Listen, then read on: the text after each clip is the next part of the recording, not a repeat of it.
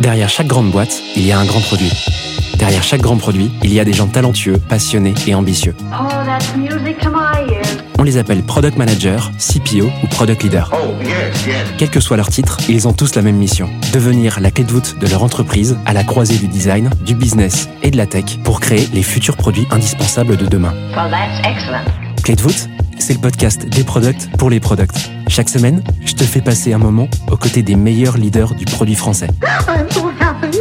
Avec une mission, te livrer tous leurs secrets, méthodes et apprentissages pour devenir toi aussi la clé de voûte de ton entreprise. You know what? I like that idea. Ce podcast est rendu possible par Stellar, un accompagnement que j'ai lancé pour aider les products qui veulent propulser leur carrière. Oh, what's gonna happen to me? Que tu réfléchisses à ta prochaine aventure ou que tu veuilles décupler ta progression, notre équipe et nos mentors sont à tes côtés et t'accompagnent à travers des programmes sur mesure. No.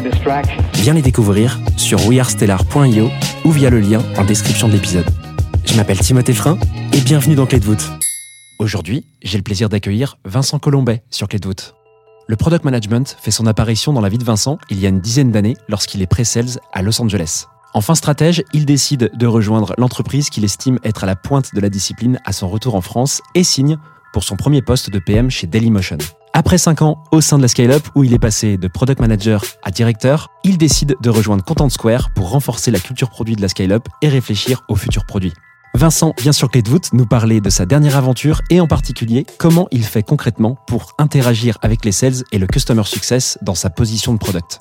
On y parle aussi de la manière de s'organiser en tant que PM. Je ne t'en dis pas plus et te laisse quelques secondes pour te préparer avant de démarrer. Tu as parlé très succinctement, justement, sur cette quatrième étape, euh, d'organisation. euh, en, tant que, en tant que PM, et en particulier, tu as parlé d'autres métiers, mais en tout cas d'orga. Et il y a un sujet que j'aurais voulu creuser avec toi, euh, qu'on s'était dit que ce serait intéressant de- d'aborder sur ce- cet épisode, c'est euh, justement comment t'organiser en tant que PM, surtout à des stades de boîte comme ça, où tu fais beaucoup, beaucoup, beaucoup de choses sur plein de produits différents, avec des migrations, etc. Bref, j'en passe, tout le monde a des challenges, mais toi, t'en as eu beaucoup. Euh, chaud qu'on creuse ça ensemble, si, euh, s'il y a des trucs que tu peux nous dire là-dessus. Comment toi, tu t'aiderais un PM, euh, que ce soit euh, de ton, tu vois, de ton parcours un peu au même niveau que toi, ou alors quelqu'un de plus junior à s'organiser dans son quotidien?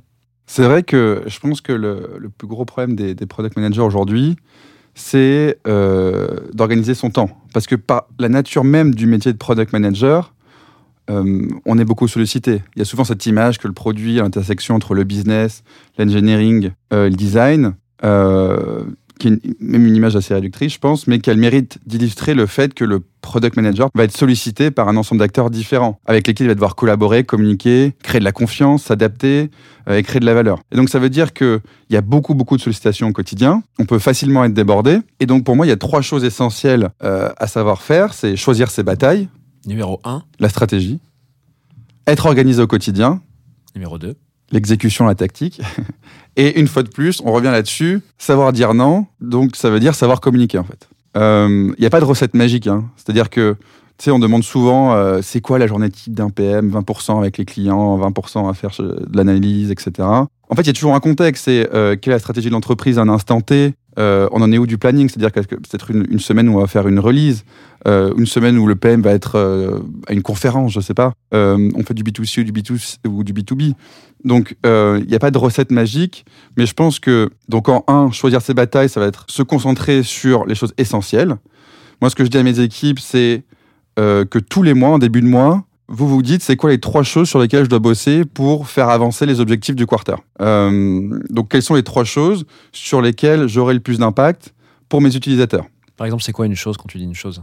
Bah, par exemple, un exemple concret, c'est que l'objectif qu'on s'est donné euh, à la fin de, imaginons, de Q1, c'est d'avoir fini euh, de s'être aligné sur l'opportunité qu'on voulait adresser pour améliorer tel product outcome. D'accord?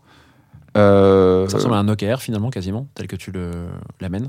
bah, Ça peut être un, un, un key result d'un OKR. Ok. Euh, ou, ou un OKR, en, en- enfin un outcome d'un OKR en, en- soi. Et donc par rapport euh, à cet objectif-là et à, à l'importance d'a- d'avoir d'avoir trouvé cette opportunité, c'est quelles sont les choses décisives à faire en fait ce mois-ci pour qu'on puisse euh, avancer dans ce sens-là. Parce qu'une fois de plus, quand on parle d'OKR, objectif, euh, moi, pour moi, c'est, ça s'adresse à une équipe. Donc une équipe est responsable de faire avancer un sujet euh, et de, remplir et de faire évoluer tel product outcome. Et la question du product manager, c'est comment moi je contribue à ça en fait. Euh, et donc la question, c'est si je veux faire avancer ce mois-ci euh, cet outcome-là, quelles sont les choses essentielles à faire? Et donc moi, ce que je dis à mes équipes, c'est le premier du mois, euh, rep- repensez bien à ça. Euh, S'il y a trois choses que vous devez, sur lesquelles vous devez bosser, euh, notez-les. Il faut qu'elles soient sur un post-it sur votre ordinateur et vous les voyez tous les jours. Ça, c'est un truc que tu demandes à faire à titre personnel ou alors est-ce que tu les Non, non, non. C'est un conseil que je leur donne. Ok. Euh, après, les équipes sont incentivées sur des objectifs. hein, donc, euh. Euh, après, il faut être organisé au quotidien. Et donc là, c'est une itération qui est, qui est plus petite, mais c'est aussi quand tu commences ta semaine, ça va être quelles sont les deux, trois choses que tu dois faire pour faire avancer euh, tes objectifs. Donc, un peu similaire à ce qu'on a dit tout à l'heure. Euh, savoir, en fait, ôter les choses superflues. Il y a des gens qui font des tout-don't list, ce qui est pas mal, je trouve To aussi. list. Ouais. Donc c'est to-do list, mais tu marques. Vraiment dire, il faut vraiment pas que je fasse ça ou que je me Ah. fasse embarquer là-dedans. Hyper intéressant. Tu l'as fait toi? Euh, non, je l'ai pas mis en place, mais c'est un- c'est une chose dont, dont j'ai entendu parler. Voilà, je partage comme ça. Je ne veux pas avérer de, de l'efficacité. Après, chacun est, est différent. Je pense aussi que si tu veux gagner du temps au quotidien, c'est savoir déléguer. Et en fait, euh, plus ton entreprise va grandir, plus tu vas avoir des fonctions support, comme le product operation, euh, product marketing, product analyst, par exemple, qui vont te, te, te, permettre en fait de, de, déléguer des tâches, par exemple, d'analyse au product analyste. Et, euh, et donc, toi, tu vas pouvoir te concentrer sur d'autres choses. Et donc, ça, c'est hyper important d'arriver à le faire le plus rapidement possible.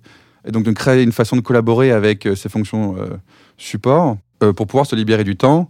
Et après, c'est gagner en efficacité, euh, comment tu collabores mieux avec les gens, euh, comment tu utilises mieux les outils euh, à ta disposition, etc., etc. Et le troisième point qui est la communication, c'est vraiment savoir dire non. Parce que si on sait dire non, on peut se concentrer sur l'essentiel. Donc on en reparlait tout à l'heure, hein, tu, me posais l'exemple avec les, avec les sales. C'est, ça, c'est essentiel. Et il y a forcément une façon de savoir dire non.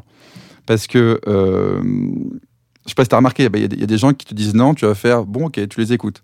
D'autres qui vont te dire non, mais constamment. Et en fait, tu as l'impression que c'est une personne euh, qui, quoi que tu le dises, va lui dire non. Et en fait, va dans l'entreprise avoir une réputation qui est en fait, euh, bon, bah, pas travailler avec.